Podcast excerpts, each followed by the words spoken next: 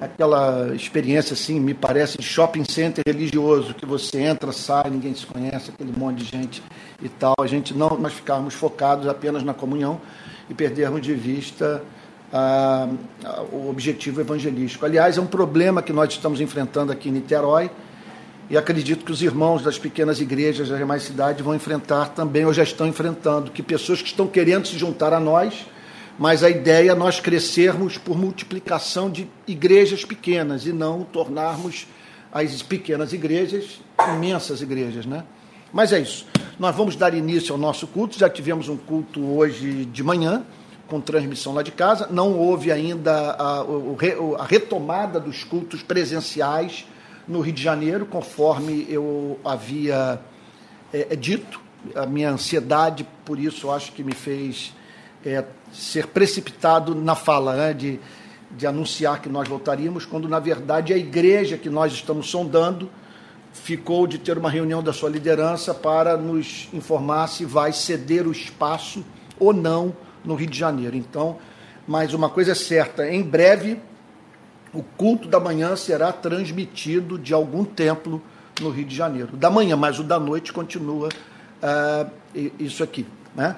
Então, conforme nós fazemos sempre, né, nós é, começamos lendo um texto das Sagradas Escrituras e para logo depois nós orarmos. Em geral, a gente lê um salmo. Né?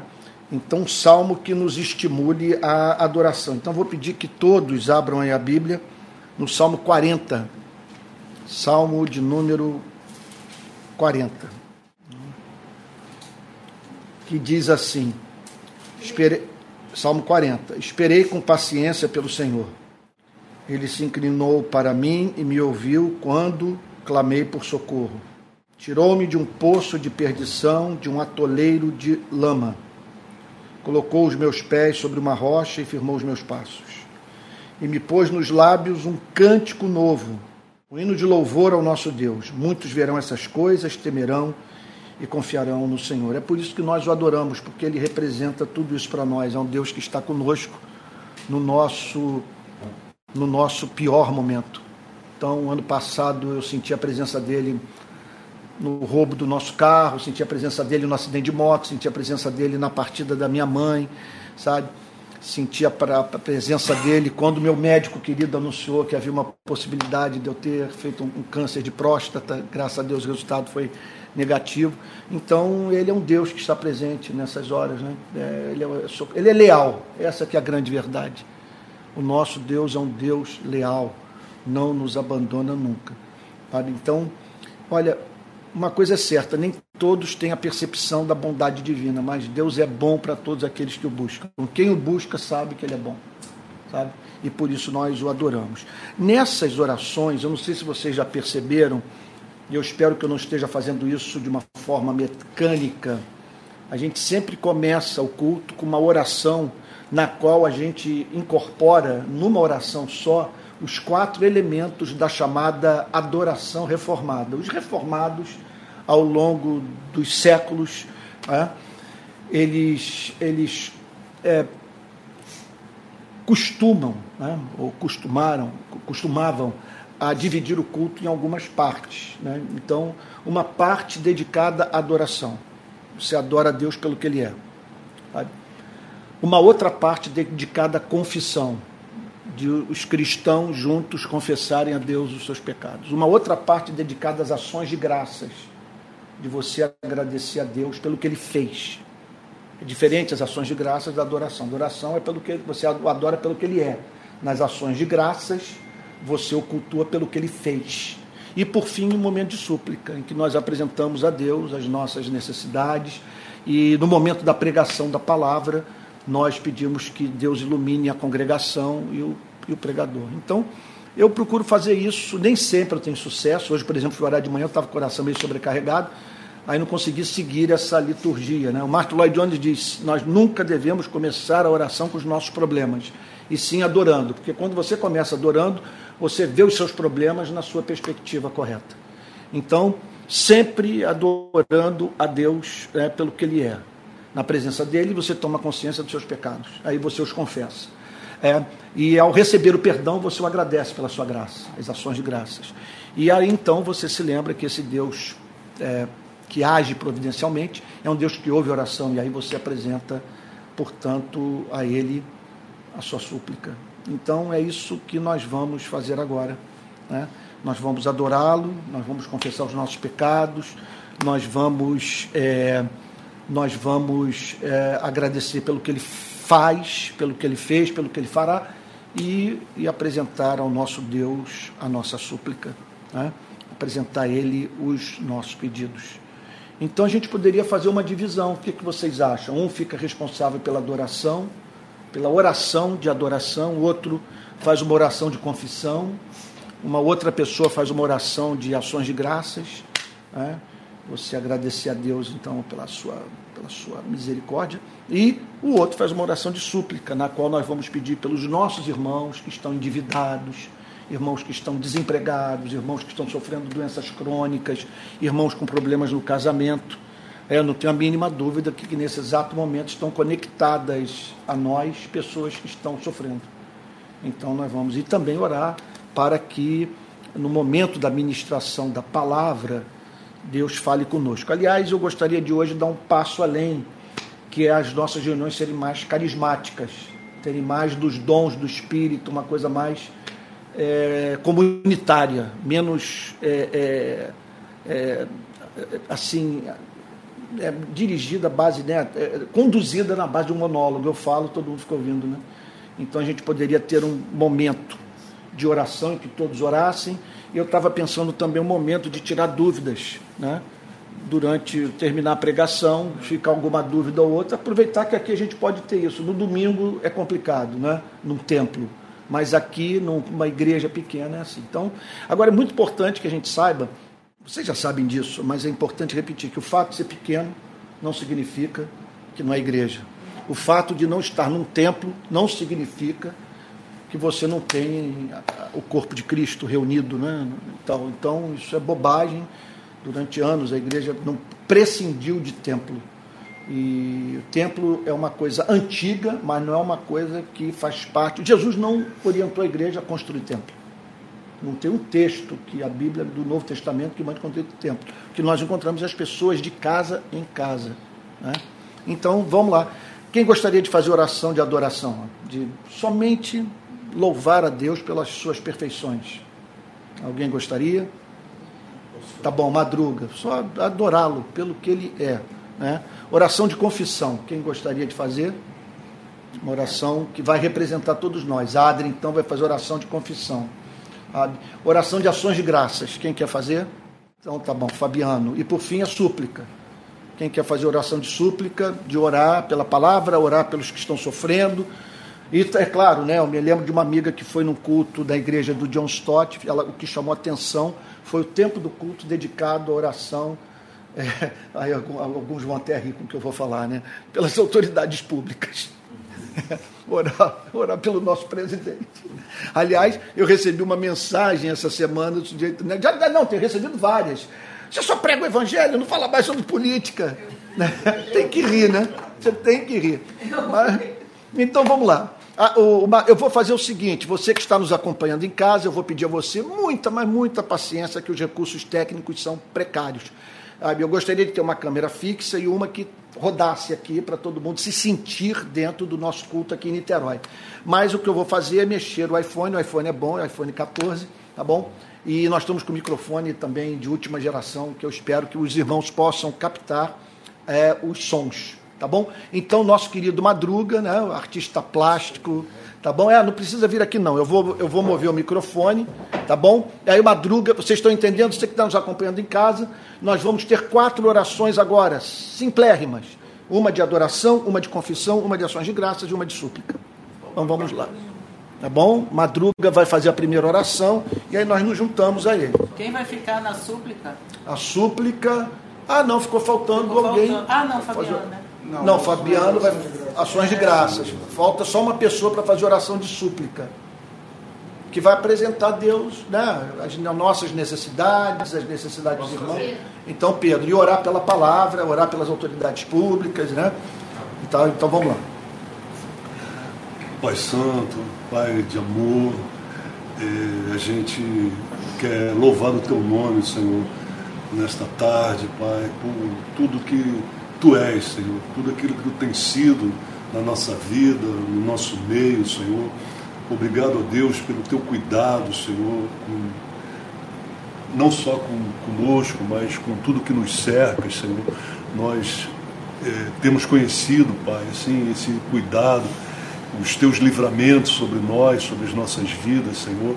E queremos afirmar aqui, Senhor, assim, o nosso, é, todo o nosso amor, Senhor, o constrangimento, Senhor, que o Espírito Santo, Senhor, tem nos colocado diante de tanta misericórdia, diante de tanta graça, Senhor. Obrigado. Muito obrigado, Jesus, por esse Deus lindo, Senhor, esse Deus que nos acompanha, que nos dá a mão, que nos nos segue, que nos persegue com seu amor, Senhor. A gente te louva por isso, Senhor.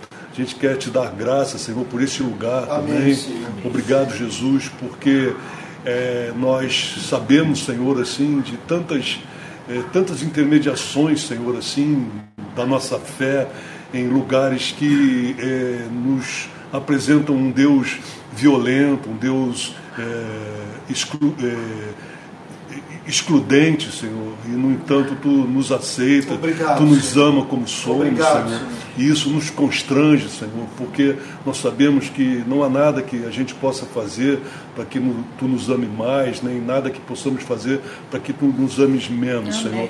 E isso é maravilhoso, Senhor. Amém. A gente Obrigado, louva o teu nome. Glórias a ti, Senhor. Obrigado, Senhor. Muito obrigado pela tua presença aqui nesse momento entre nós, Pai fica com a gente. A gente coloca diante de Ti, Senhor, todo o nosso louvor, a nossa gratidão, Pai. Obrigado, Senhor. Louvado seja o Teu nome. Amém, Jesus. Amém. Senhor, a Tua palavra diz que se confessarmos os nossos pecados, Tu és fiel e justo para perdoá-los, Senhor, Amém, e nos purificar de toda injustiça. Amém, Senhor. Crendo na Tua santa verdade, Senhor nós oferecemos o nosso coração impuro, Senhor, nossas sim, mãos, sim. Senhor, nossos lábios que pecam contra Ti, sim, Jesus. nossa mente, Senhor, oh, pensa Deus. pensamentos maus, Senhor, nossos desejos Senhor. egoístas, Senhor, oh, nossa natureza caída, Senhor, Senhor. nosso orgulho, vaidade, autossuficiência, Senhor. Senhor, eu peço perdão por mim, por meus irmãos, oh, pela Deus. tua igreja. Misericórdia, Senhor. Senhor. Perdão por sermos, Senhor, tão amantes de nós mesmos, Senhor. Sim, Senhor. E esquecermos de buscar a Ti em primeiro lugar, Sim, Senhor. Esquecermos de buscar a Tua justiça, o Teu reino, a Sim. Tua vontade. Esquecermos, Senhor, de entender, Senhor, que Tu estás no controle, a Tua vontade, Senhor, sempre será feita, oh, Senhor. Deus. Que a tua soberania guia, Senhor, os nossos passos, Senhor. e nós Jesus. desejamos muito tomar as rédeas, às vezes, das nossas vidas, Amém, Senhor. Senhor. Decidir por nós mesmos, Senhor. Ou então fazer o que melhor nos convém, Senhor. Oh, Deus. Perdoa-nos, Senhor. Perdoa-nos, Senhor que crendo que o teu Espírito Santo, Senhor, que habita em nós, Senhor, foi enviado, Senhor, para nos trazer vestes brancas, Senhor, oh, para nos limpar dos pecados, Senhor, para que possamos chegar diante do teu altar, Senhor, com mãos limpas, oh, com lábios purificados, Senhor. Glória ao teu nome, Jesus. Nós confessamos, Senhor, o nosso erro, Senhor. Sim, a nossa vaidade, Senhor, oh, nosso orgulho, Senhor. Sim, Esse pecado, Senhor oh, que habita Deus. em nós, com o qual lutamos todos os dias. É Senhor. verdade, Jesus. De fazer o que não queremos, Senhor, em vez de fazer o que sabemos que devemos fazer. Sim, Senhor. É então, é verdade. Colocamos Pai. diante de Ti, Senhor, como igreja, como servos, Senhor, Jesus. que sabem que o propósito de cada um de nós, Senhor, é glorificar a Ti. Senhor. Oh, Deus. Amém. Verdade, Senhor. Amém, Senhor. Amém, Jesus. Sim, Deus, te louvamos, te agradecemos, Pai, porque estamos aqui rendidos diante a Sua graça, Pai. A graça irresistível que nos alcançou, Deus, que nos elegeu para nos tornarmos Seus filhos, Pai. Que nos redimiu de nossos pecados, nos lavou no sangue de Cristo. Deus, só de contemplar essa maravilha, Pai, não tem como não estar prostrado aos Teus pés, sabendo quem Tu és Tu és grande, Tu és absoluto, Tu és o Rei dos Reis, Senhor dos Senhores, Pai. E ainda te louvamos, Deus, porque o Senhor derrama sobre toda a humanidade a Tua graça comum, Deus. Amém. Que não permite que a nossa humanidade no, seja mais forte e nos leve a ser tão cruéis como nós poderíamos ser. Esse freio, Pai, que faz com que a barbárie não impere por completo no, no mundo, Pai. Obrigado. Te louvamos, Deus. Te louvamos pelo seu cuidado, o seu carinho, o seu apreço. E porque nós sabemos, Pai, por qualquer tribulação que nós venhamos a passar, o controle está em Suas mãos. Amém. Nada sobre, sobrevém à vida do teu eleito, Pai que o Senhor não tenha programado o escape e o crescimento por intermédio daquilo. Amém, Jesus. Louvado, Deus, louvado é o seu nome para todo sempre.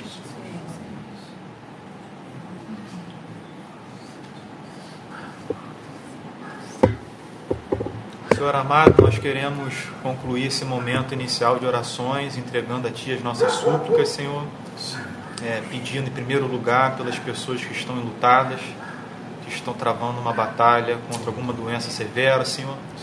Estão enfrentando batalha com as doenças dos parentes, de filhos queridos, os pais, as mães, Senhor.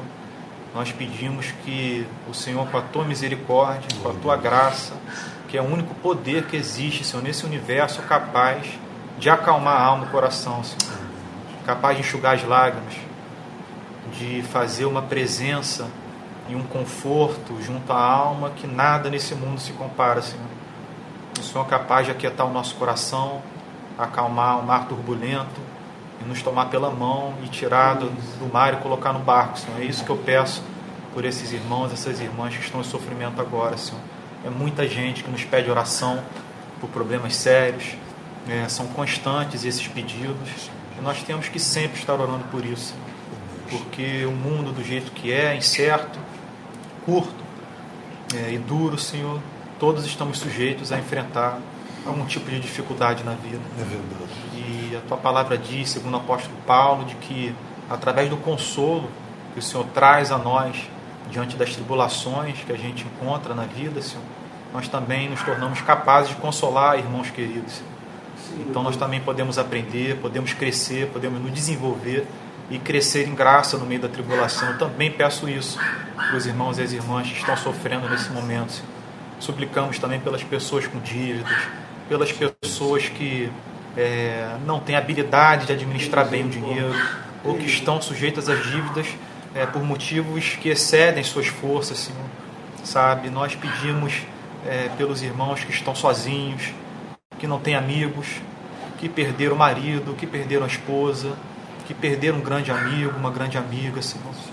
Nós pedimos agora que o amigo dos amigos, que aquele que é capaz de tornar a vida doce esteja presente junto à família, a vida de cada um, Senhor.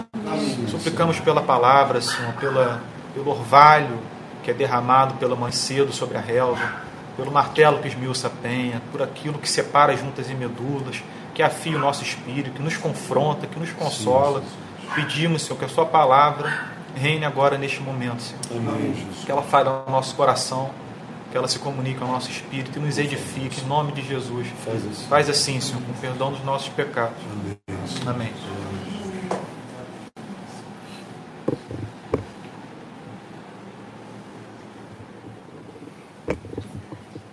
Meus irmãos queridos, nós vamos passar agora para o momento de meditação nas Sagradas Escrituras. Eu vou pedir que todos abram a Bíblia é, no Evangelho de Mateus, capítulo 18.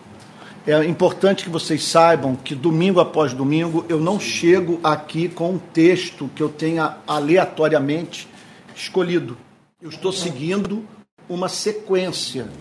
Então, eu estou me atendo nas noites de domingo a todos os textos dos quatro evangelhos, começar por Mateus, que falam sobre as parábolas de Jesus ou as metáforas de Jesus. Então, estou focado nisso. Ou seja, nos próximos meses, eu não sei se isso vai entrar por 2024, nós vamos meditar somente nos cultos da noite sobre as parábolas e metáforas de Cristo. E a de hoje, já que a de domingo passado foi Mateus 17, do verso 14 ao 21. A de hoje, a parábola que vem, na a metáfora que vem na sequência, é a que se encontra em Mateus 18, verso 1. Evangelho de Mateus, capítulo 18, versículo 1. Todo mundo achou aí?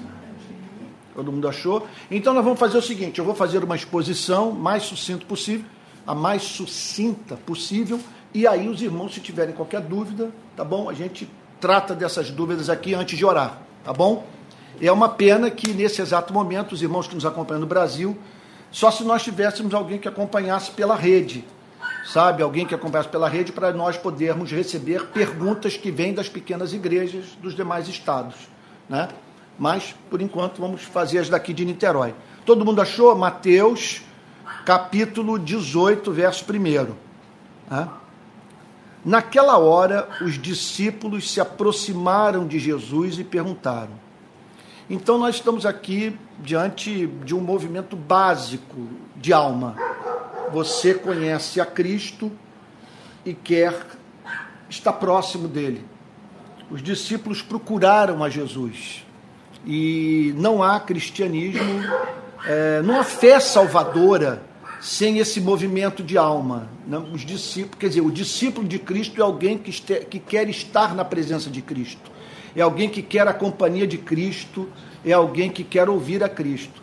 Vale a pena dizer que o mesmo argumento que eu uso para, de, para afirmar que os, os crentes do Antigo Testamento amavam a Deus e tinham Deus como amável, é o que eu uso no, quanto ao Novo Testamento do ponto de vista da relação dos discípulos com Jesus. No Antigo Testamento você vê Davi dizendo: "Você é o meu, tu és o meu pastor e nada me faltará". Bondade e misericórdia certamente me seguirão todos os dias da minha vida e habitarei na casa do Senhor para todo sempre. Os salmos estão repletos de poesia. Então essa ideia de que o Deus do Antigo Testamento era um Deus mau, os crentes do Antigo Testamento não viam Deus assim chamavam Deus de pastor, de um Deus de bondade, de um Deus fiel, de um Deus leal, da alegria de suas vidas, a sua grande porção, não é verdade? E no Novo Testamento eu acho lindo, é que quando Jesus morre, os discípulos ficam inconsoláveis. Inconsoláveis, porque a companhia de Cristo era uma companhia que abençoava, era uma companhia alegre, era uma companhia que fazia bem a eles. Então aqui estão os discípulos procurando a Jesus. Só que nós podemos procurar a Jesus é, movidos por uma motivação pecaminosa.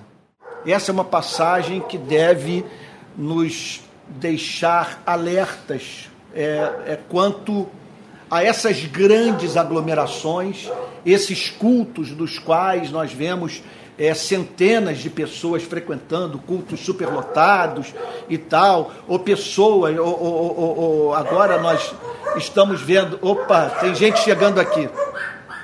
Então, nós é, só não vou poder, tá, tá chegando aqui meu irmão e tal, minha cunhada meu, e meu sobrinho, mas eu, por respeito a vocês, não vou poder cumprimentá-los. Então, aqui ó, que você veja aí. Hoje a reunião tá bonita beça. Então veja só, essa passagem mostra, é, é muito importante que nós não sejamos, viu igreja? É, é muito importante, é muito importante que nós irmãos, que nós não sejamos ingênuos com relação à aglomeração, com relação a culto cheio e até mesmo é, reuniões que nunca terminam Parece que está, um, está havendo um fenômeno nos Estados Unidos, eu não sei se já terminou, se continua, que é um culto que não parou lá. Longe de mim de poder fazer qualquer análise, tecer qualquer comentário sobre o que está em curso lá. Mas o fato de você encontrar pessoas reunidas em nome de Cristo, interessadas pela mensagem de Cristo, isso não significa que há conversão, não significa que houve novo nascimento, regeneração. Aqui os discípulos, certamente regenerados, estavam procurando a Cristo, mas procurando a Cristo por um motivo pecaminoso, por uma motivação egoísta. O texto diz o seguinte: que eles procuraram a Cristo a fim de obterem resposta para a seguinte pergunta, bem reveladora do estado do coração deles: Quem é o maior no reino dos céus? Porque eles perceberam o seguinte: olha, aqui está em curso uma coisa totalmente nova. É evidente que nós estamos diante de um, de um mestre, sabe, completamente diferente do que já vimos. Nós estamos aqui diante de alguém que opera milagres, de alguém que fala como ninguém jamais falou. Nós estamos perante o, o Filho de Deus. Alguma coisa nova está surgindo. É claro que é uma nova fase do reino dos céus. Mas se é um reino, tem uma hierarquia. Então, como é que vai ser a divisão desses cargos? Sabe? Como que vai ser essa hierarquia? Quem vai ocupar qual posto? E a todos estavam interessados nos postos de liderança. Então a pergunta é: Senhor, quem é o maior no reino dos céus? E aqui, com essa pergunta, nós podemos afirmar que há muita imperfeição entre nós regenerados.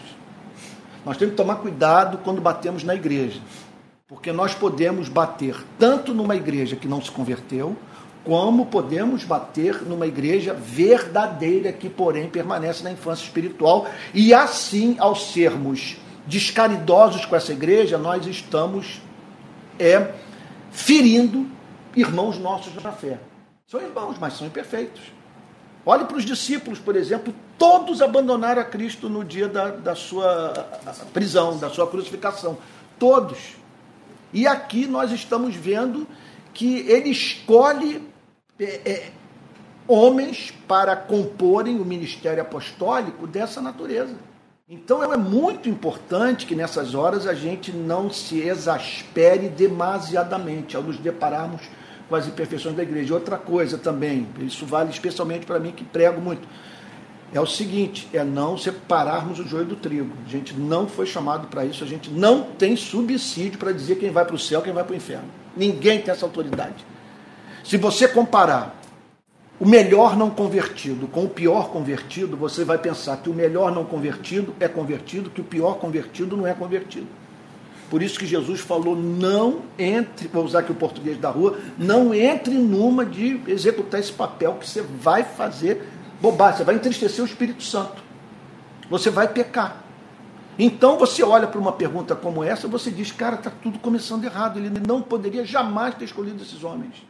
Olhe quem ele escolheu para levar a sua mensagem ao mundo. Homens assim mesquinhos. Olha que pergunta. Depois de tudo que eles ouviram, eles estão ali do lado dele querendo saber o seguinte: olha, é, é, nesse novo reino, né, nessa nova etapa do reino de Deus que está sendo inaugurada, quem é que vai estar mais próximo de ti? Quem é que vai, estar, vai ter ascendência sobre os demais? Então, com isso, a Bíblia está dizendo o seguinte: que a regeneração ela não nos livra dessas tentações. A regeneração não nos torna uma obra acabada. Há muita imperfeição entre nós. Então a regra da casa tem que ser a misericórdia. Thomas de Kempis diz assim: Olha, da mesma forma que você tem muito que aturar nos irmãos, os irmãos têm muito que aturar em ti. Então, da mesma forma que tu tens muito que aturar nos teus irmãos, os teus irmãos têm muito que aturar em ti. Portanto, diz Thomas de Kempis, a regra da casa é a misericórdia. É incrível que quando nós pensamos numa igreja que faz pessoas tropeçar, para alguns a causa de tropeço somos nós. Então a gente tem que pedir a Deus muita graça. Né? E, e num momento como esse, especialmente, em que você vê tamanha imperfeição na vida dos melhores amigos de Cristo. Como que eles podiam estar preocupados com aquilo? Como que eles não viram que Jesus, é, quer dizer, sendo filho de Deus, se fez homem, estava fazendo o trabalho mais humilde, nasceu numa estreba, estre, estrebaria e foi criado numa cidade insignificante. Ele não escolheu Roma, não escolheu Atenas, não escolheu Jerusalém para ali se fixar residência. Ele, ele é criado em Nazaré e quando ele toma a decisão de sair da casa dos seus pais e fixar residência, ele vai para o Mar da Galileia, para Cafarnaum.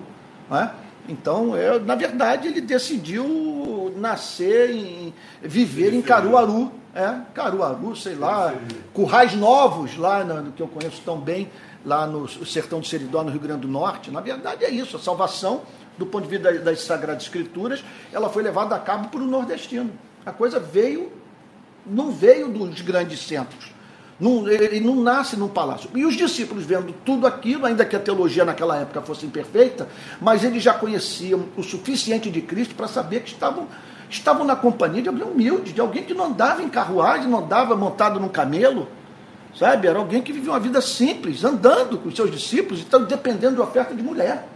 A Bíblia fala das mulheres servir a Jesus e tal. Mas mesmo assim, eles são encontrados fazendo essa pergunta: quem é o maior no reino dos céus?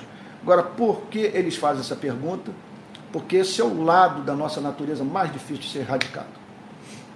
A maior luta que nós temos na nossa vida é a luta contra o nosso desejo de ser amado, de ser estimado, de ser visto, de ser reverenciado. Vocês podem ver que não há. Olha, que quem nos trata com indiferença entra na nossa lista negra. Nós odiamos ser tratados com indiferença, não sermos notados. Sabe? E essas coisas marcam tanto a vida da gente que as menores experiências ficam na nossa memória, ficam registradas. Então, esse é um movimento de alma. E aqui que está toda a desgraça. Quando nós olhamos para o protestantismo brasileiro hoje, para o estrago que foi feito de 2018 para cá, não há mínima dúvida que o que está por trás é isso aqui, é o desejo de visibilidade. O desejo de visibilidade, o tamanho de você ter dinheiro, de você ter projeção, de você ser ouvido, ter seguidores nas redes sociais, que isso perverteu tudo. Alguns raciocinaram assim: nós vamos colar com esse candidato que deve ganhar as eleições à presidência da República, que isso vai ser muito interessante para a gente, porque nós vamos frequentar o Palácio Planalto. Sabe? Ele vai escolher ministros é, é, é, dentre aqueles que fazem parte das nossas fileiras. Nós vamos ter no Supremo um ministro terrivelmente evangélico, sabe? E outros raciocinaram de outras formas, né? Eu vou me calar, eu não vou falar nada, porque se eu abrir a boca, eu vou perder seguidores nas redes sociais. Pessoas vão passar a me perseguir, eu vou, sabe, meu salário vai diminuir, não vão me chamar mais para falar em congresso. Isso aqui é a raiz de todas as nossas desgraças. O que motivou essa pergunta é o que está por trás das guerras, das nossas separações, das divisões de igreja. Isso aqui é uma praga e eu não sei o que é capaz de tratar disso assim, é, é, é, porque você, você vê, vê uma doença na sua vida.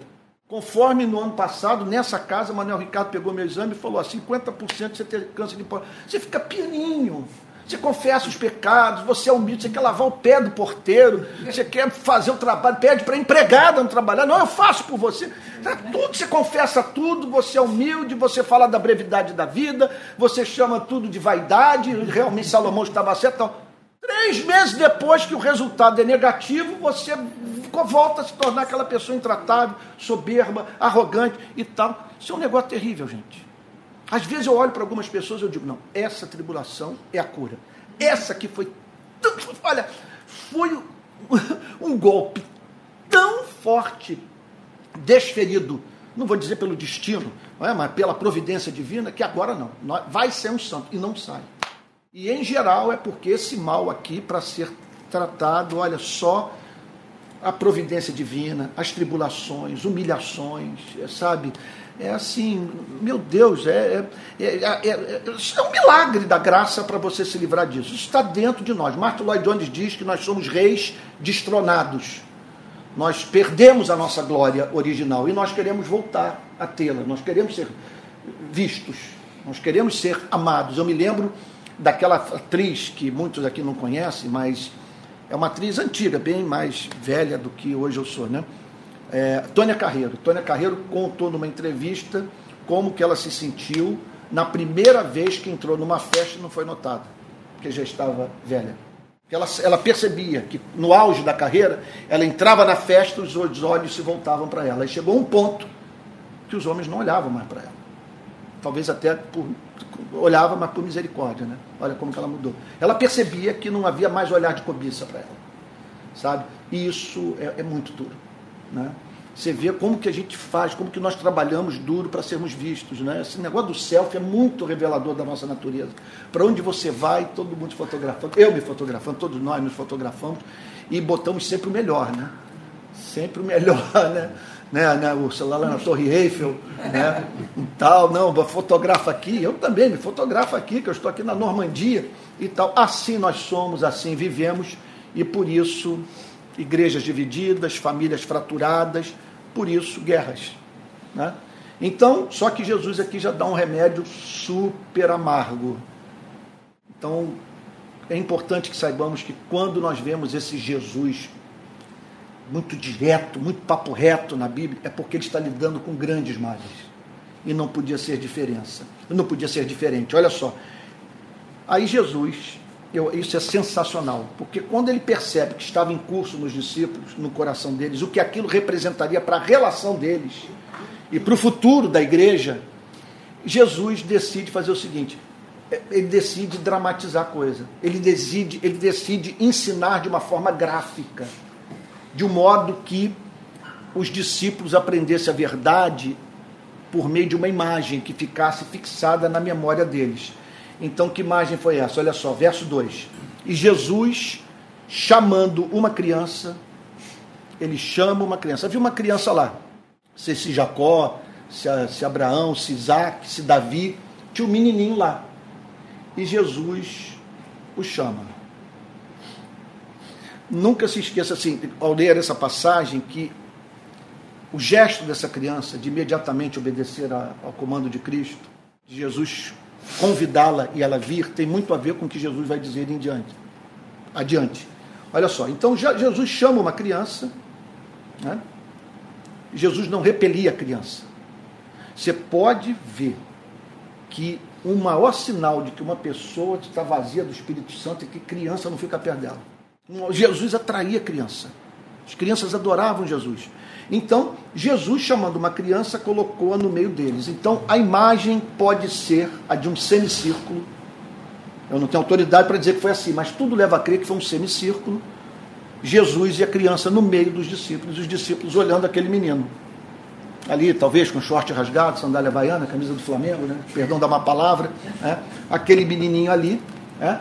e os discípulos olhando. O que, que ele quer dizer? Nós estamos falando sobre poder, nós estamos falando sobre quem vai estar próximo dele nesse reino, quem vai ter acesso então, ao palácio real, nós estamos falando sobre quem vai dar ordem, quem vai mandar, quem vai, quem, quem, quer dizer, quem vai dirigir o, o, o, né, o destino desse reino e tal. E ele traz agora essa criança. E os discípulos estão ali atentos. O que, que ele quer falar com isso? E aí então, olha a cena. O segredo de ler a Bíblia é usar a imaginação. Você passar a mão na cruz, como diz o Francis Schaeffer, e a farpa entrar no seu dedo. O segredo é esse. Então vamos lá imaginar Jesus, os discípulos, os doze, naquela altura do Judas ainda estava na companhia dos demais, os doze, a criança no meio, a idade nós não sabemos quem é a criança, a pior coisa nessas horas você querer saber quem é essa criança. Ninguém vai saber nunca quem é a criança. É, qual era a idade da criança? Era uma criança. Então a gente tem que gastar tempo com isso. Tudo que nós precisamos, se ela se converteu, também ninguém sabe, né? O que nós sabemos era que é uma criança que Jesus colocou no meio deles, e aí então, a partir daquela cena, daquela dramatização, daquela imagem formada, Jesus cria a imagem Jesus, assim, ele, ele usa, quer dizer, a imagem que ele gostaria que fosse fixada na mente dos seus discípulos. Em verdade lhes digo, quando ele fala em verdade lhes digo, sabe? É, uma, é muito solene, é muito sério. Sabe? Então, isso aqui que eu passo a dizer para vocês é muito essencial. É de suma importância. Isso aqui, o que eu vou lhes dizer, corresponde à realidade dos fatos. O que eu passo a dizer é o que o Pai pensa. Em verdade lhes digo, vocês não tenham dúvidas quanto ao que eu vou lhes falar. Se vocês não se converterem e não se tornarem como crianças, de maneira nenhuma entrarão no reino dos céus. Então vamos lá. A primeira coisa que ele diz é o seguinte: olha, antes de estarem preocupados com essa, com a hierarquia, com o organograma do reino dos céus, e que lugar vocês vão ocupar nesse organograma? Que vocês se preocupem em entrar no reino dos céus e em ter a entrada de vocês no reino dos céus garantida, porque muitas pessoas ficam preocupadas com essa visibilidade, de serem amadas, de serem honradas, de serem estimadas, mas é, perdem de vista o essencial. Essencial é você estar no reino dos céus. E ninguém entra no reino dos céus sem mudança de mente, que é o sentido aqui, que é o sentido da palavra conversão. Você não entra no reino dos céus sem passar sua vida em revista. A pressuposição é a seguinte: nós nascemos egoístas. Sabe? Nós nascemos, já está aí Freud, Freud mesmo, no, no livro No Mal-Estar na Civilização, ele dizendo, olha, eu, não, eu já disse isso para vocês, né, no, eu acho que no ano passado, eu não tenho condição de, de dizer que o comunismo vai melhorar a economia de uma nação, se ele for aplicado, sabe? não era o campo de conhecimento dele, mas o que eu posso dizer é que o comunismo está estribado em bases psicológicas injustificáveis. Por quê? Porque espera-se no comunismo uma espécie de relação humana que Freud disse. No consultório eu vi que não funciona. Os seres humanos são egoístas. Essa foi uma das primeiras descobertas que ele fez no consultório. Os seres humanos são egoístas. Sabe? Ele achava até uma crueldade o cristianismo pedir para nós amarmos os seres humanos. Né? Eu vi José Saramago numa entrevista, é, pensador, escritor português, dizer que nós deveríamos trocar a palavra amor pela palavra respeito. Né? Porque o amor não funciona, os seres humanos não conseguem, mas respeito. Né?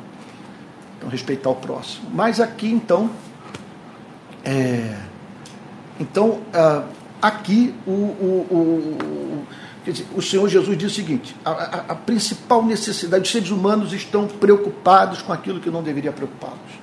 Primeira preocupação que eles deveriam ter é, é, a de entender o papel que essa fome e sede de poder, de ser amado, de ser estimado, de ser honrado, do porquê nós avultarmos as ofensas, de transformarmos uma pequena ofensa que recebemos num grande motivo para acabarmos com, com um relacionamento. Ele disse: a primeira coisa que você tem que fazer é se preocupar com isso.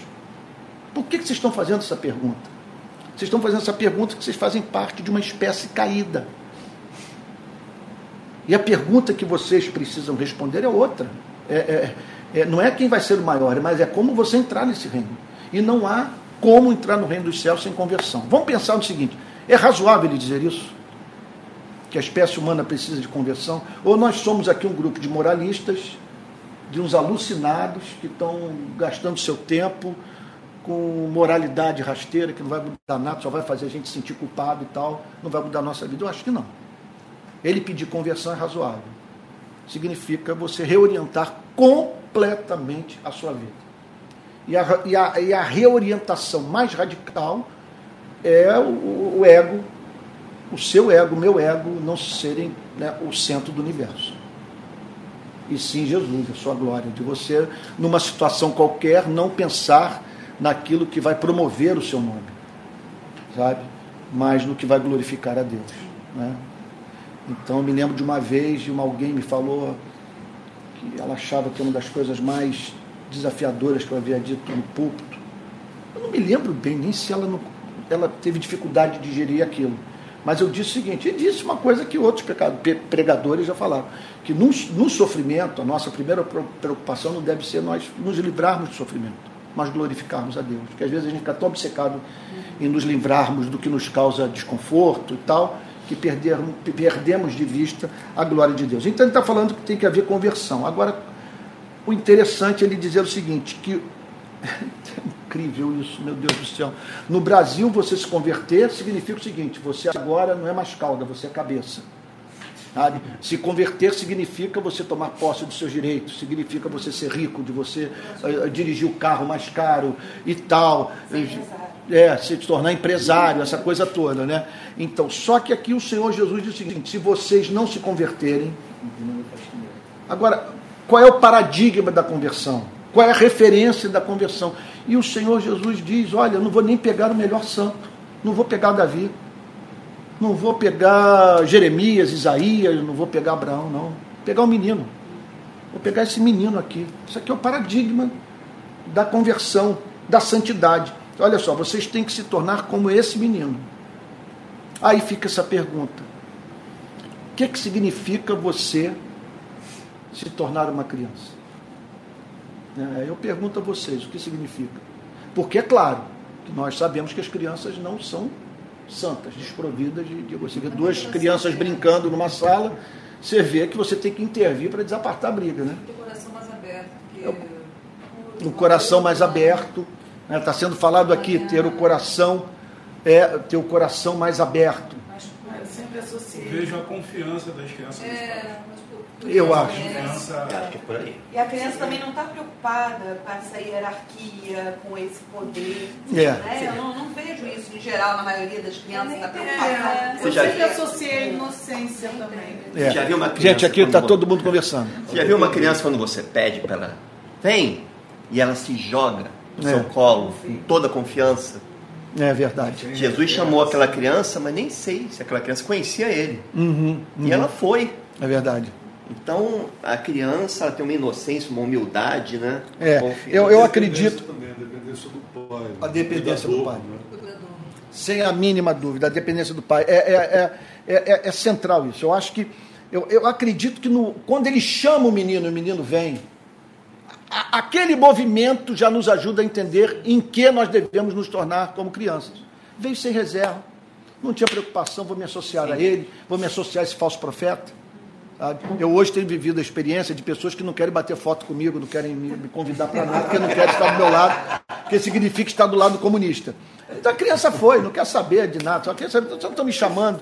Eu acho que o Emerson é, é, deu uma resposta muito boa e que o William Hendrickson é a resposta que o escritor americano, o comentarista William Hendrickson comenta. Melhor, eu acho que ele é holandês, radicado nos Estados Unidos, em Michigan, me parece. William Hendrickson diz é o seguinte, que é a humildade, né? é, é, que é a confiança humilde. É a confiança sem reserva. A criança, ela, ela, é essa confiança no pai, acreditar no pai. Né? Então, me lembro que Pedro e Mateus, quando eles eram pequenos, três anos de idade, eu levava lá para fora no mar, em Arraial do Cabo, colocava-os em cima da prancha e jogava-os. Eles vinham lá, de, todo mundo na praia olhando. E eu sabia o que eu estava fazendo, que eu né, assim no mar e tal. Se caísse, eu, eu, eu, tinha. A coisa era feita de uma maneira que se caísse eu podia pegar, sabe? Isso que eu acho que foi muito importante assim na, na vida dele. Mas foi fundamental para que a coisa funcionasse, que eles confiassem no pai, né? Então, se vocês não se converterem e não se tornarem como crianças. Então, a referência é essa. Nós estamos aqui diante do oposto da conversa dos discípulos. Né? Oposto. Está dizendo se vocês não se tornarem como essas crianças que são submissas, né? que, que, que, que, que, que, que confiam. Né? E que tem sem interesse, né? É. interesse de poder. Né? Pois é. Isso. E é por isso que nós gostamos das crianças. Por que, que nós gostamos das crianças? Por que, que nós gostamos de crianças? Porque quando alguém faz o mal contra uma criança, o negócio nos revolta tanto. Porque é isso, é a simplicidade, é a humildade, é a falta de conhecimento, aquela ignorância que faz com que a criança saiba que o adulto sabe mais a vulnerabilidade. Por isso que nós gostamos. É a sinceridade também, né? Tem aquela história da, da, da menina ou do menino que fica olhando para o pastor, né? Olhava para um lado, olhava para o outro, olhava para um lado, olhava para o outro. Aí alguém falou, mas por que você está olhando assim para o pastor? Não, que mamãe falou lá em casa que ele tem duas caras. Aí a criança, a criança ficou, olhava para um lado, olhava para o outro. Né? Então, em verdade lhes digo, se vocês não se converterem, e não se tornarem como crianças, de maneira nenhuma entrarão no reino dos céus. Então, aqui Jesus está demonstrando que ele não era universalista.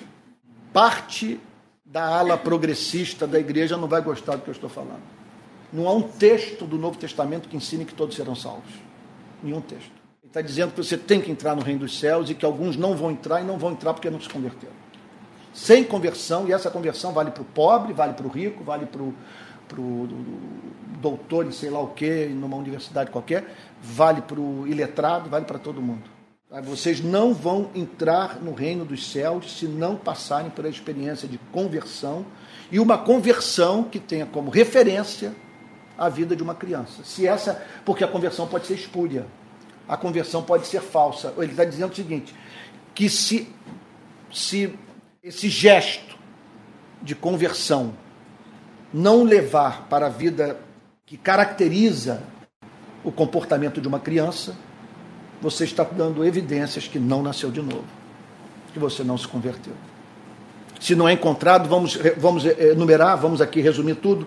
Se não encontrar na sua vida essa humildade, essa confiança, essa disposição para amar, por você saber que o, o seu pai, o adulto, sabe mais do que você. Né? Então, quer dizer, se não houver isso, se não houver essa despreocupação em disputar cargo, sabe? Se não houver isso, Jesus chamou e você vem, movido por completa confiança, se não houver isso, se não houver essa despreocupação com relação ao poder, e tão somente o desejo de, de servir, de ouvir, de obedecer, sem isso não há conversão. Então esqueça, a pessoa ir à igreja, ela pode ir à igreja sem se converter, ela pode orar sem se converter. Ela pode fazer uma série, operar milagres, levar pessoas a Cristo, virar presbítero, virar pastor, tudo sem se converter. O que consuma a obra de conversão não é a pessoa se tornar catedrática em teologia sistemática, decorar a confissão de fé uh, de Westminster ou coisa do gênero. O que, o que, que caracteriza a verdadeira experiência de conversão é lá na ponta você encontrar uma menina. É você encontrar um menino. É aquela mulher que foi transformada numa menina. Aquele rapaz que foi transformado num menino. E assim, esse debate de quem é o maior é, sai da, sai da, da mente do discípulo. E aí você vai ter unidade, você vai ter harmonia, você vai ter alegria, você vai ter o lúdico, você vai ter celebração. Você vai, sabe, a coisa vai se transformar numa festa. Eu já vi, então, é, em uma pregação, Uhum. numa igreja, que eles colocavam isso assim, qual vai ser o seu lugar quando você estiver junto de Deus? Que algumas pessoas vão estar mais próximas do trono e outras mais Aham. distantes. Mas algumas. Essa tem que ser a preocupação. Não A preocupação é ser. mim, se eu vou estar lá diante de Deus, né? Essa preocupação de qual vai ser o lugar, É, é aquilo. o- o- o- a meta da santificação é o comportamento espontâneo, é a coisa vazar de você. A o, o, o Martin Lloyd Jones chama de senso de inevitabilidade. Você olha para a coisa e diz o seguinte: é inevitável que eu pratique isso, em razão do que eu sou, em razão do que eu conheci, sabe? É, ou então ele tem até uma outra frase que ele diz o seguinte: que que é você dizer, não de um modo soberbo, mas um homem como eu não faria isso. Eu não vou fazer. Ele diz, tem uma outra pregação do Martin Lloyd Jones que ele diz que o segredo da santificação é você dizer o quê. Né? Então você acorda de manhã cheio de amargura e tal, azedo e, e tal, querendo extravasar seus problemas em alguém e tal. Aí ele diz que o segredo da santificação é lá pelas tantas você dizer o quê?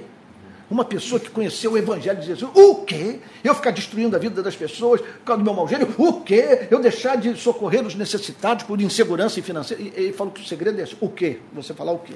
Né? Então, se vocês não se converterem e não se tornarem como crianças, de maneira nenhuma, ele é enfático.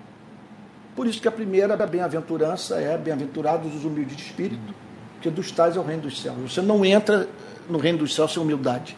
Né? De maneira nenhuma entrarão no reino dos céus. Ou seja, você ficar, ficar, ficará privado da verdadeira glória, muito embora esteja preocupado com ela, pelo fato de não ter se humilhado, de você, sabe, de você ter procurado poder, sabe? não a sujeição, não o serviço, né? Não o, amor humilde. Portanto, aquele que se humilhar como esta criança, esse elemento é central. Aquele que se humilhar como esta, é isso que nos comove na criança. Você vê, você chama a criança, a criança vem. Obediência. Obediência. Aí você passa a ensinar a criança, a criança te ouve. Você conta uma história, ela para para ouvir a você, ainda faz perguntas, o que torna a coisa mais comovente ainda. Então, se você não se humilhar, o que ele está dizendo é o seguinte: vocês estão procurando grandeza. Né? Então, aqui está alguém que está disposto a se submeter, a ouvir. Se você, se, se aquele que se humilhar como esta criança, esse é o maior no reino dos céus. Quer dizer, quem, quem é considerado grande aos olhos dos, de Deus é aquele que vive em conformidade aquilo que é mortal, frágil, pecador. É você assumir sua condição. Aí, aí, outro dia eu ouvi alguém dizer o seguinte, que esse negócio de Deus pedir que tudo seja feito para a glória do nome dele, que isso é uma vaidade, que não é possível que Deus seja assim, que é ridículo que Deus fica querendo que as coisas sejam feitas para a glória dele. Olha, é um absurdo eu querer que as coisas sejam feitas para a glória do meu nome, porque isso não faz nenhum sentido. Mas ele desejar que as coisas sejam, sejam feitas para a glória dele, significa o seguinte: ele desejar o que ele é justo. De certa forma, Deus não pode ser humilde. Eu tenho que ser humilde. Eu tenho que reconhecer a minha fragilidade moral, minha, minha, minha fragilidade, vamos dizer assim, dizer, biológica, né? metafísica. Né? Sou frágil, sou estou aqui, amanhã não estou, peco, falo asneira. Mas ele, ele é santo. Ele, então, se houver, como diz uma missionária baiana que eu conheci no Nordeste, ele é tão bom, tão bom, tão bom, que se houvesse alguém melhor do que ele, ele mesmo mostraria. Mas não tem, ele não tem para quem apontar. Eu, é, o pastor, né, o, o cristão, pedi para que as pessoas desviem a atenção de Cristo. Para ele é uma iniquidade, porque elas têm alguém mais excelente a contemplar, amar. Né? Pastor, agora, essa mensagem de Cristo aqui vai totalmente contra o que a cultura uhum. né, comumente diz para as pessoas. Né? Ele está dizendo aquele que se humilhar, né, como essa criança será o maior no reino dos céus e nós somos todos os dias bombardeados ao contrário. Né? Se valorizar, valorizar a si mesmo cada vez mais, não ligar para o que as pessoas falam, é. É, né? não, não, não se preocupar com, com as pessoas, mas sim é. com aquilo, com, com os seus sonhos, com o que você quer, com os seus objetivos, e tudo que for ao contrário disso, ou seja, se humilhar se torna a fraqueza do ser humano. Nós somos bombardeados o tempo todo com isso. É verdade. Às vezes eu vejo, às vezes eu vejo na internet uma preocupação, especialmente por parte de psicólogos, com pessoas que estão submetidas a comportamentos, a tratamentos abusivos, uma relação na qual há abuso. Né? Você é regularmente ultrajado, você é regularmente humilhado. Às vezes até se estabelece uma relação de, de, de, de dependência, né? Em que a pessoa, por conta, dessa, por conta dessa dependência psicológica, se sujeita a um tratamento desumano. Tudo bem, há um lado para isso, há um lado para esse discurso, quer dizer, há um espaço para esse discurso. Agora, o que me preocupa é isso que o Emerson está falando. A coisa está sendo ensinada de uma tal maneira que você não pode tolerar nenhuma ofensa, você não pode tolerar nenhuma contrariedade, sabe? Então você vai eliminando a paciência, você elimina o perdão, você elimina aquele comportamento gracioso que você dá uma oportunidade para a pessoa renascer na relação com, com, você. Outra coisa, outro dia me mostraram um, uma pessoa me mostrou um áudio de um pastor que virou coach ou que está com comportamento de coach, ensinando a como você se livrar na sua vida, na sua mente, na sua memória de pessoas que te machucaram, de pessoas que. Ele até usou na pregação de pessoas que não ouvem, que não deixam você falar, de pessoas que o interrompem, de pessoas que, que o machucaram. E ele então disse o seguinte: olha, mentalize essa pessoa. Agora, imagine essa pessoa derretendo diante de você. Agora veja essa pessoa derretida, ela, ela, ela agora indo para um ralo e sumindo da sua presença. Olha como que isso vai deixá-lo livre. Quando eu vi aquilo, eu fiquei pensando no seguinte: é o que leva essa pessoa a se dedicar a um exercício tão árduo, tão penoso, tão desgastante como esse, por causa de uma ofensa recebida? Por que, que ela precisa disso? Por que, que, essa, por que, que ela tem que pegar os seus oponentes e tal, né? E dissolvê-los?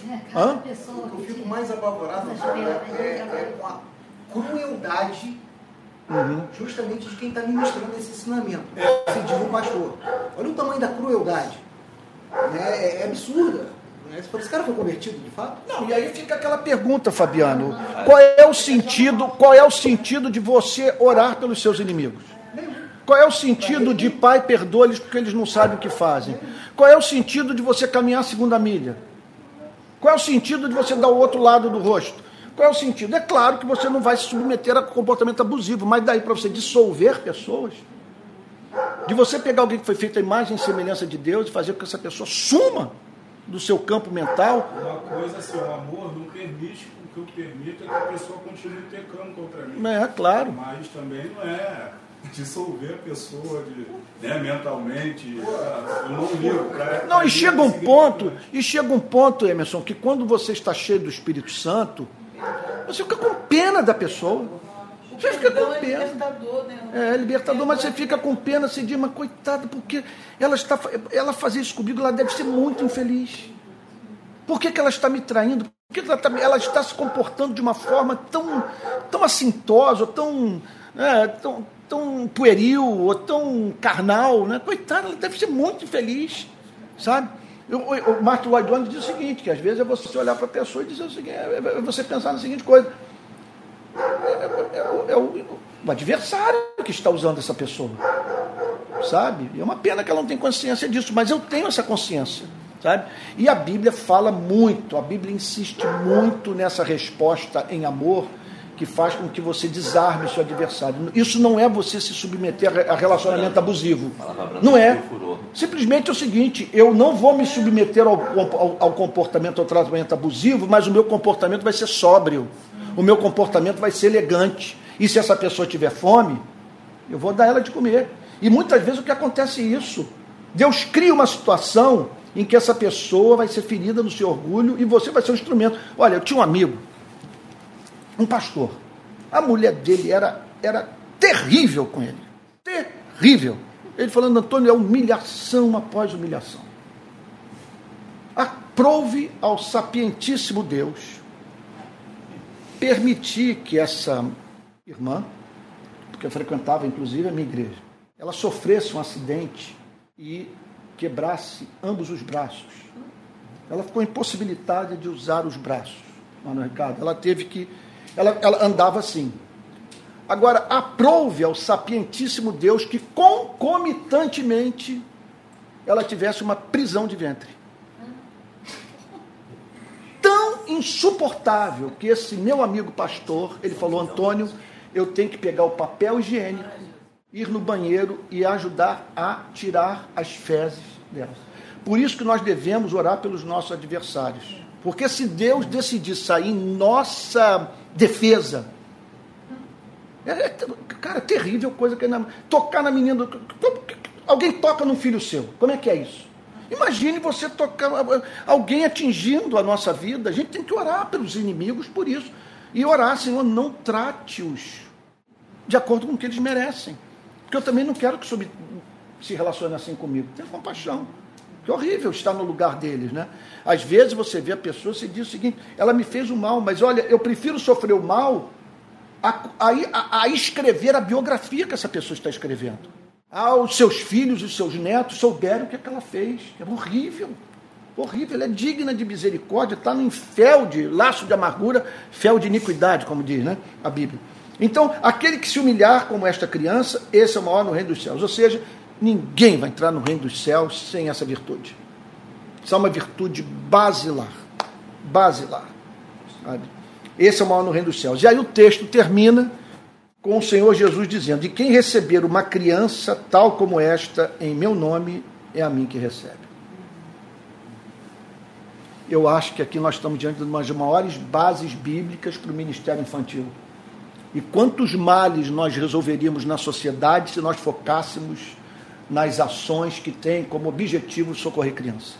Nós resolveríamos os males. Os jesuítas costumavam dizer: nós só queremos a criança durante os seus sete, oito primeiros anos de vida. Só queremos isso. Que a gente vai formatar a cabeça dessa criança. Tá? Então, se nós investíssemos nas crianças aqui, então está o Senhor Jesus dizendo: quem receber uma criança tal como esta, em meu nome, é a mim que recebe certamente Jesus está falando também sobre os discípulos que foram transformados em crianças. Está dizendo o seguinte: se você identificar um irmão na fé e por amor a mim você o honrar, você estará honrando a mim. O cristianismo é indissociável do amor pela igreja. Então, tá, o que ele está dizendo é o seguinte: apareceu na sua vida uma pessoa que professa fé em mim, trate-a com amor, por amor a mim.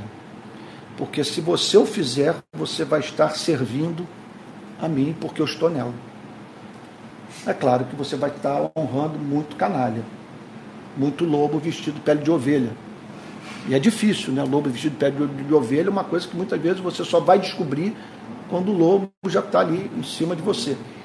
Mas é aquilo, né? Melhor você é, pecar É melhor você sofrer o dano, né? Daquele comportamento que muitos vão considerar ingênuos, a você duvidar de todo mundo, não se relacionar com ninguém. Ninguém vale nada, Deus não tem uma igreja nesse país, que é um absurdo. Às vezes eu vejo alguns amigos falarem: não, não tem igreja mais no país, está tudo morto, nada, não tem o movimento evangélico, você não tem ninguém crente, ninguém é convertido. Calma aí. É uma loucura. Eu conheço, meus melhores amigos estão dentro da igreja. Né? Tem pessoas maravilhosas. Eu devo tudo à igreja de Cristo. Devo tudo. Todos nós devemos tudo a esses irmãos. Então aqui está o Senhor Jesus dizendo: e quem receber uma criança tal como esta em meu nome, a mim me recebe. Então o que ele está dizendo é o seguinte: você quer ser grande? Cuide dos seus irmãos na fé. Né? Essa, essa deve ser a sua preocupação. Em vez de querer mandar, servir Sim. os irmãos. Né? E assim você estará me servindo. E isso não vai passar em branco, você será honrado por mim. Vamos lá, agora vai surgir pergunta aqui, gente. Olha, eu não sei se o Pedro está acompanhando ali no YouTube. Se você de casa quiser mandar alguma pergunta, mas nós vamos responder as perguntas. Nós vamos tratar das questões que estão aqui. Vamos lá. Ah, é, você pode mandar pergunta pelo Telegram. Vamos lá, Fabiano Moura. Então, se, apresentar a questão. É, não, você tinha. Você, pouco, um pouco atrás você virou o seguinte que Deus, Deus não pode ser humilde, que se houvesse alguém humilde acima dele, ele apontaria. Mas o fato da segunda pessoa da Trindade se tornar homem, né? Uhum. e habitar entre nós, entregar a própria vida por nós, isso já não é demonstração enorme de uma humildade de Deus? Sim, sim, veja só. Quando nós usarmos uma palavra, é muito importante que nós façamos uma, apresentemos uma definição dela. Porque a, a, a, então você pega uma palavra como a palavra humildade, né? Ela, você não pode usar a palavra humildade em, é, em, numa conversa ou numa declaração teológica como essa que eu fiz, quer dizer, é, é, é, imputando a ela toda, todos os sentidos que a palavra pode ter. Porque, vamos lá, deixa eu explicar. Uma expressão de humildade é o reconhecer a minha pequenez metafísica. O que, que significa? Eu não sou causa de mim mesmo, eu não sou eterno, e o meu batimento cardíaco rola a minha revelia. Alguém está com a mão na tomada da minha vida. Se ele desplugar, eu paro de funcionar. Eu preciso de uma referência no universo para minha pequenez metafísica. Eu preciso de alguém que cuide de mim. Eu preciso de um pastor, sabe? Então, meu, meu, a felicidade é indissociável desse, desse, poder, desse ser poderoso que cuida de mim porque eu sei que eu posso perder aquilo que eu conquistei. Mas eu preciso de alguém que seja maior do que os adversários. Essa é uma humildade. Outra humildade é eu reconhecer o meu pecado. Esse é o sentido mais basilar na Bíblia de humildade. É você dizer eu sou pecador. Outra humildade é você reconhecer que não tem as rédeas da vida na sua mão, que Tiago condena. Você dizer amanhã eu vou fazer tal lugar, tal coisa. Em junho eu viajarei para o Canadá. Se aprover a Deus que em junho eu viajo pelo Canadá é isso que eu tenciono fazer. Mas você sempre. Não é que você tem que repetir isso. Não é que isso tem que virar uma, sabe? Uma, uma, é, um, é uma consciência. Você, enquanto você fala, você diz, se aprover a Deus. Se aprover a Deus. Esse é um tipo de humildade. Essa humildade Deus não pode ter. Deus não, Deus não, porque Deus é tudo que ele gostaria de ser. Ele, ele, Deus é bem-aventurança eterna em si mesmo. Deus é feliz, porque Ele é tudo que gostaria de ser e faz tudo aquilo que Ele quer fazer. Então ele não pode ser humilde nesse, nisso que eu estou falando.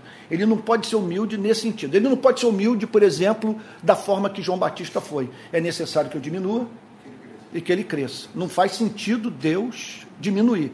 Deus pedir que nós o tratemos como se ele não correspondesse ao ideal expresso pela palavra Deus. Está entendendo? Se alguém me tratar como Deus, eu tenho que dizer, por exemplo, se alguém presta culto a mim, eu tenho que rasgar as roupas e dizer, eu sou homem, que estão lembrados de Atos dos Apóstolos, eu sou homem como você, cara. Você não pode me dar esse tratamento, isso é ridículo. Eu tenho tentações, eu defeco, eu urino, eu tenho mau gênio, caramba. Acordo de manhã, tem que escovar o dente, senão você não vai aguentar minha litose, e por aí vai.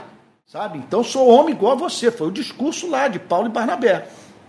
No seu trabalho mencionado lá. Deus não pode ser humilde dessa maneira. Agora, o que nós vemos nas Sagradas Escrituras é a manifestação desse atributo divino, sabe? que é, que é, que é o atributo do amor, e do amor que fez com, Jesus, com que Jesus, sendo rico, se fizesse pobre. Sabe? Essa. Bondade. Então, hã? Dessa bondade. dessa bondade. Então, quer dizer, esse amor condescendente, esse amor de são coisas de Jesus curvado lavando os pés dos discípulos. Isso é um negócio impressionante. Você não vê isso na relação de nenhum rei, de nenhum poderoso. Então, nesse sentido, você ali tem uma. Veja só, nesse sentido, você tem uma demonstração de humildade, em nome do amor, não em nome da consciência do pecado, não em nome da pequenez metafísica. Quando eu me comporto humildemente, eu estou nada mais, é, é, é, é, nada mais, nada menos do que agindo como a minha condição pede que eu faça. Eu não posso, quando, eu, quando é, a Adriane ficou grávida da Lissa e eu desci à clínica São Gonçalo, mais uma vez com uma suspeita só aqui de câncer no pulmão, apareceram dois nódulos no meu pulmão, e depois, né, isso 12 anos atrás e tal, o pessoal lá da equipe médica lá do, da Clínica São Gonçalo falou, não, fala para o Antônio que ele não se preocupar com isso, isso provavelmente é uma tuberculose que ele teve, foi curado e nem tomou conta. Talvez aquele período lá em Foz do Iguaçu, que a gente vivia naquelas condições totalmente, nos anos 70, que a Polícia Federal mandou meu pai para lá, a gente vivia em condição muito precária. Né? Então, era uma quase que em algumas características de morador de comunidade. A gente não tinha nada em casa, a nossa casa era de madeira e o banheiro era do lado de fora. E o clima de Foz do Iguaçu no inverno é um frio do cão, do cão. Então, eu provavelmente foi ali. O organismo reagiu, aqui meu médico que me ajude, né? Reagiu, ficou a cicatriz ali, tá lá. Os dois nódulos, eu sei de alguém que outro dia me falou que tinha 30. Sei lá como é que pode isso, né? Então tá. E por que, que eu estou falando tudo isso mesmo? Ah, sim, quando eu desci a rampa da clínica São Gonçalo, eu vi o eu estava de moto, ouvi o espírito falando, meu servo, baixa a tua bola. O Rio de Paz estava nascendo, eu aparecendo no Jornal Nacional, eu dando entrevista e tal. É, não tire onda com ninguém. A nossa condição. Por isso que a soberba é o pecado que quando eu vejo eu falo, meu Deus do céu, aqui eu estou diante de alguém que está tirando uma onda comigo, que no decurso de uma semana pode estar no hospital com uma fralda geriátrica, uma enfermeira limpando o traseiro dele. Como que pode tirar onda com isso? A nossa condição. É ridícula essa condição. É ridícula, ridícula essa condição. Vaidade, né? Tudo, tudo. Eu já vi coisas assim. Meu Deus do céu. Esse caso dessa esposa do meu amigo, é que tratamento, né? Ele teve, não conseguia, vem cá me ajudar, que eu não consigo, não consigo evacuar ele lá com papel higiênico, tirando as fezes daquela mulher que, que humilhava. Né? Então é isso. Alguma pergunta mais, alguma questão mais antes da gente orar? Nosso querido sargento Emerson. Aqui É nós não precisamos nem de anjo, porque o Emerson faz a nossa segurança. É sobre a palavra criança. É, Jesus utiliza a criança como uma metáfora para uma verdadeira conversão aqui. Paulo fala sobre criança sendo na questão de crianças espirituais, no qual ele é, é, é, É. dá uma chamada, né? chama atenção.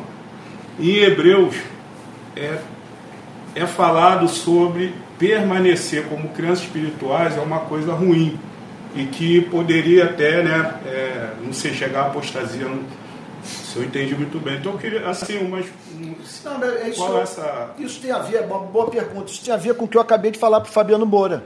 É o sentido que você emprega a palavra. Uma vez um profeta lá no Rio falou o seguinte: Antônio era um nordestino. Ele deu a seguinte profecia para mim: Deus está te dando a força do jegue. Eu não fiquei ofendido. Porque, nesse sentido, da palavra jegue, se cumpriu a profecia, uma resistência que Deus me deu no Rio de Paz. da palavra na no coisa. contexto. Ele está dizendo o seguinte, porque ele era do Nordeste, baiano, e ele falou, eu estou vendo, Deus está dizendo que está te dando a força do jegue, você vai ter muita resistência na sua vida nos próximos anos. Eu acho que Deus teve misericórdia de mim e me deu resistência. Agora, se ele dissesse que jegue no outro sentido, de burrice, por exemplo, né?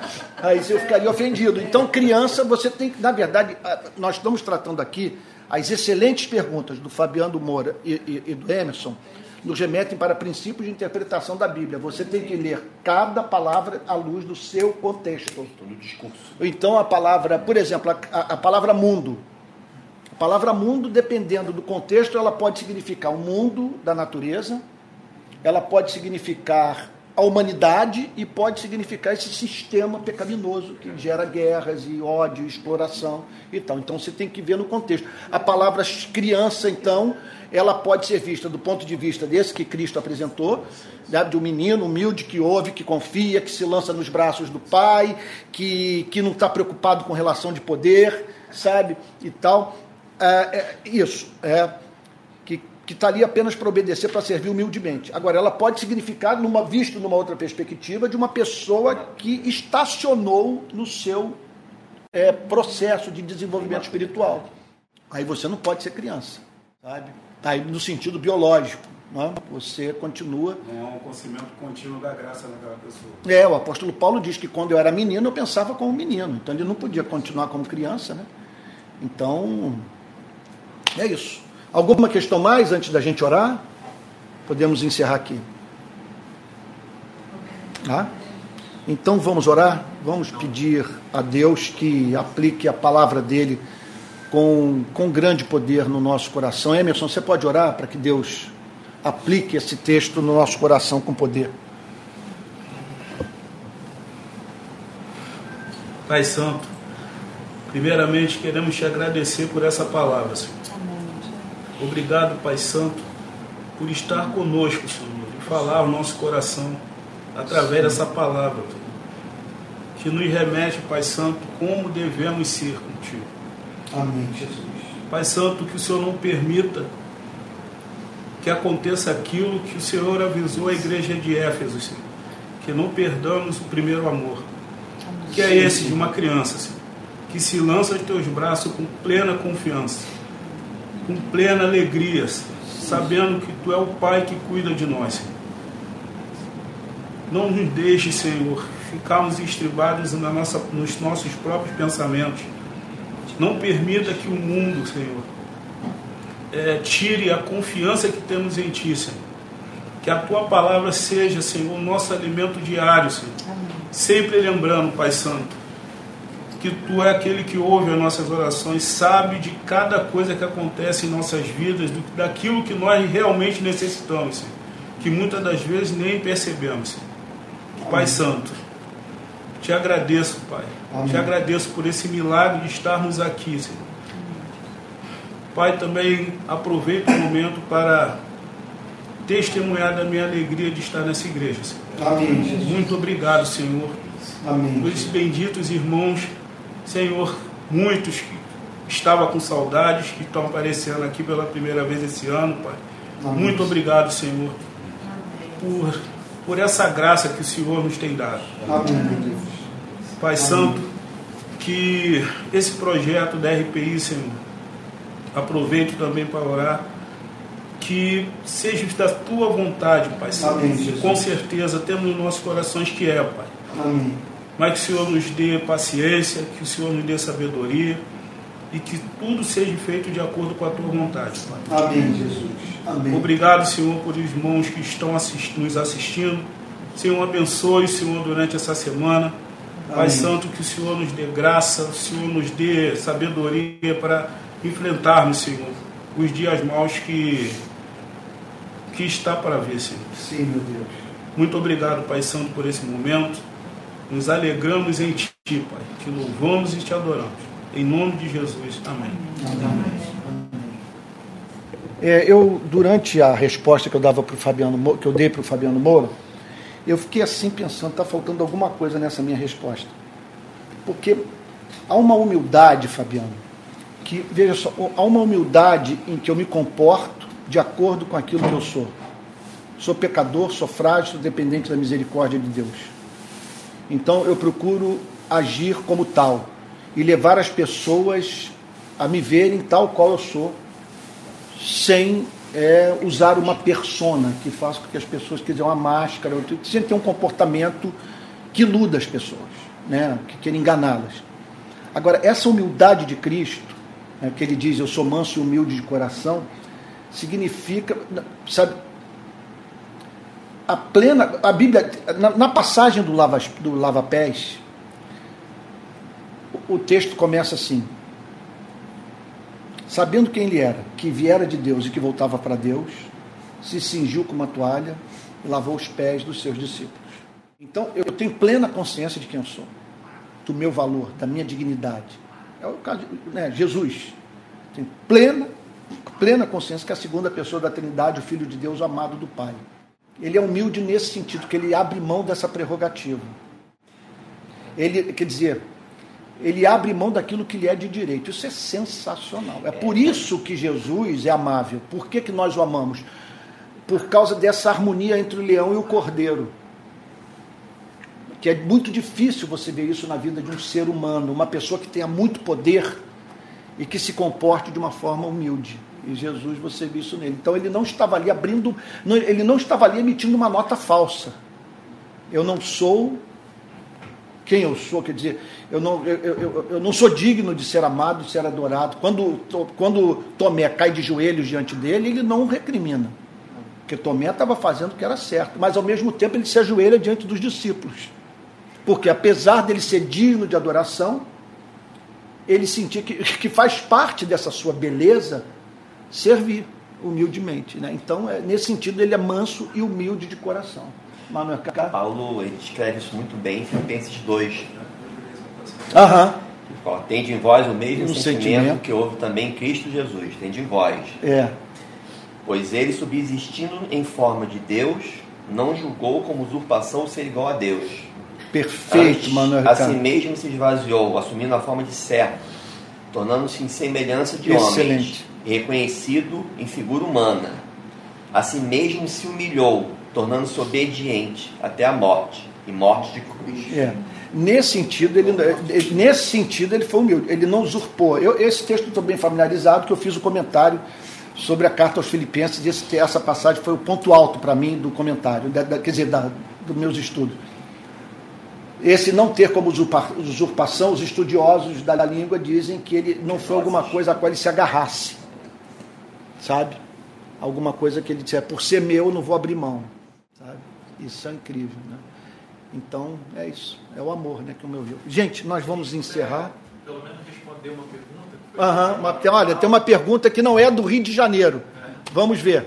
É do Jefferson. Aqui está uma pessoa mandando uma mensagem, a Bernadette. Por mim, esse culto virava uma vigília. Bonitinho, né?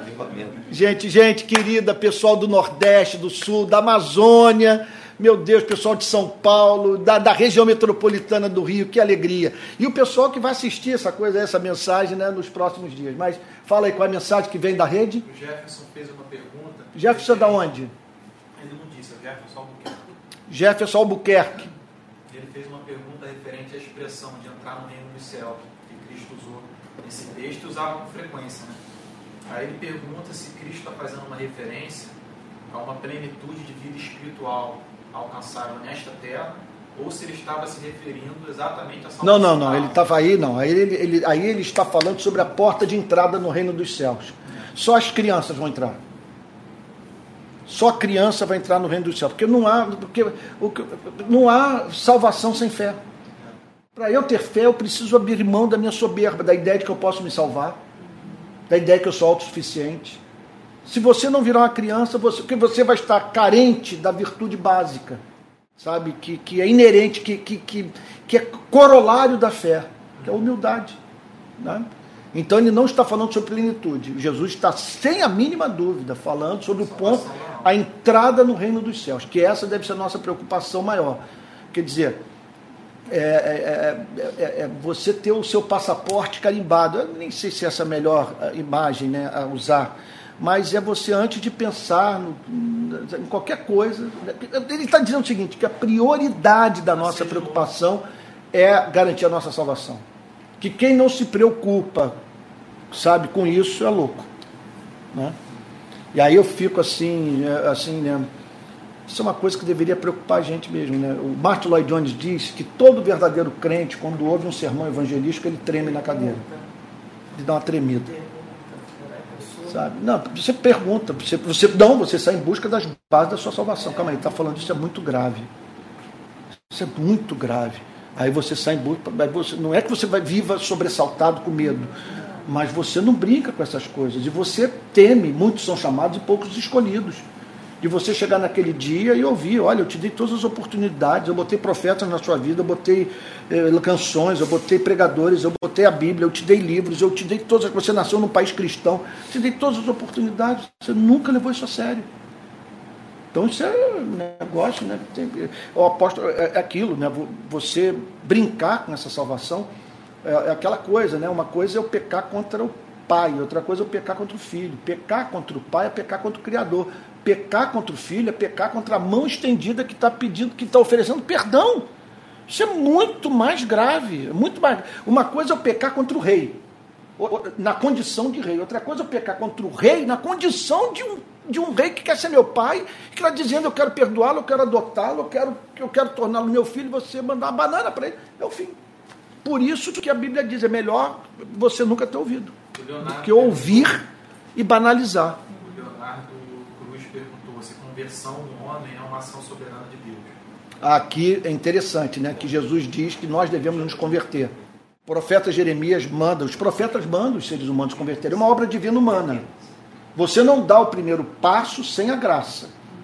Como diz é, Santo Agostinho, dá-me o que me pedes, então peço o que quiseres.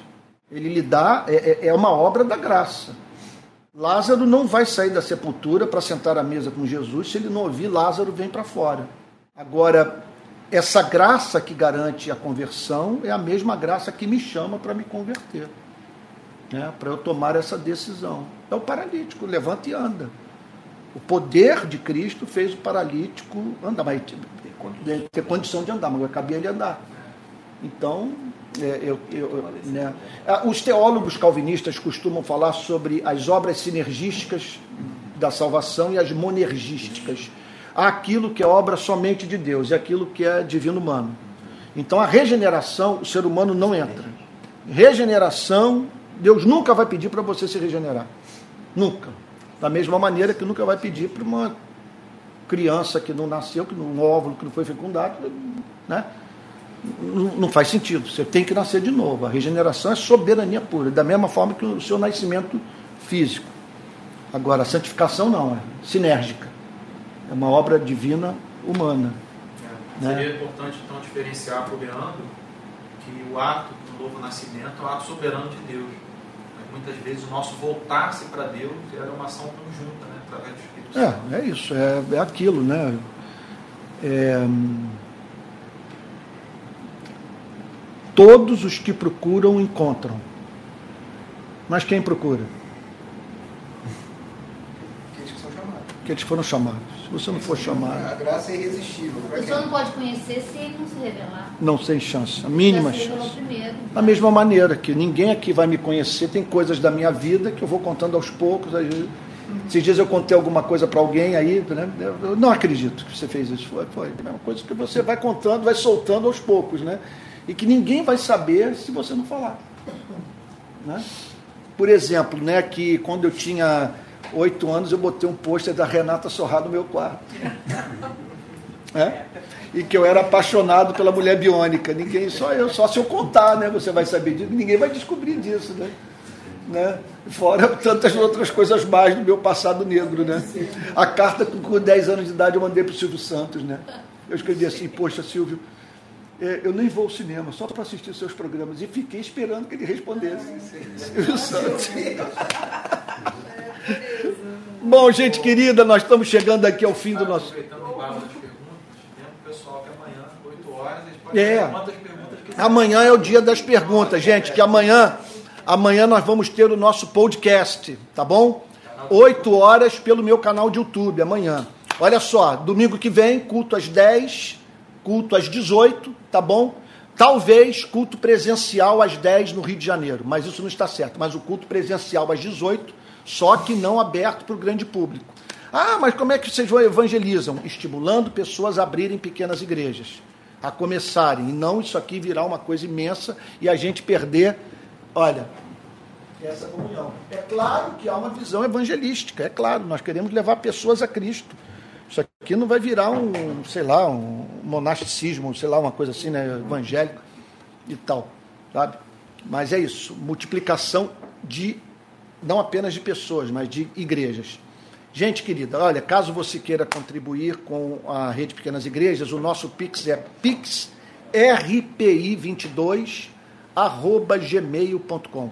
Então, pixrpi22.gmail.com, se a oferta foi enviada para esse Pix, ela vai cair na conta da rede de pequenas igrejas. Estamos para tomar muitas decisões. Olha, essa semana eu vou começar o curso sobre cristianismo e filosofia. Vou falar sobre cristianismo e os pré-socráticos e cristianismo e os socráticos. E depois nós vamos falar sobre cristianismo em Platão, cristianismo em Aristóteles. A minha ideia é dar uma base filosófica para os irmãos poderem desenvolver uma boa apologética. Tudo isso vai ser de graça, ministrado gratuitamente pelo meu canal de YouTube, tá bom?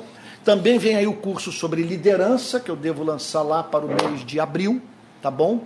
Sobre liderança cristã. E a continuidade da escola de discípulos, eu vou terminar a grade toda, dando as doutrinas que ainda não foram dadas. Inclusive, quero dizer para os irmãos que já pagaram o curso todo, e que foram cortados pela, pela Rubla, que esse curso será oferecido gratuitamente para os irmãos que já pagaram e que não assistiram o curso todo, porque eu não dei o curso todo, ainda faltam algumas matérias, tá bom?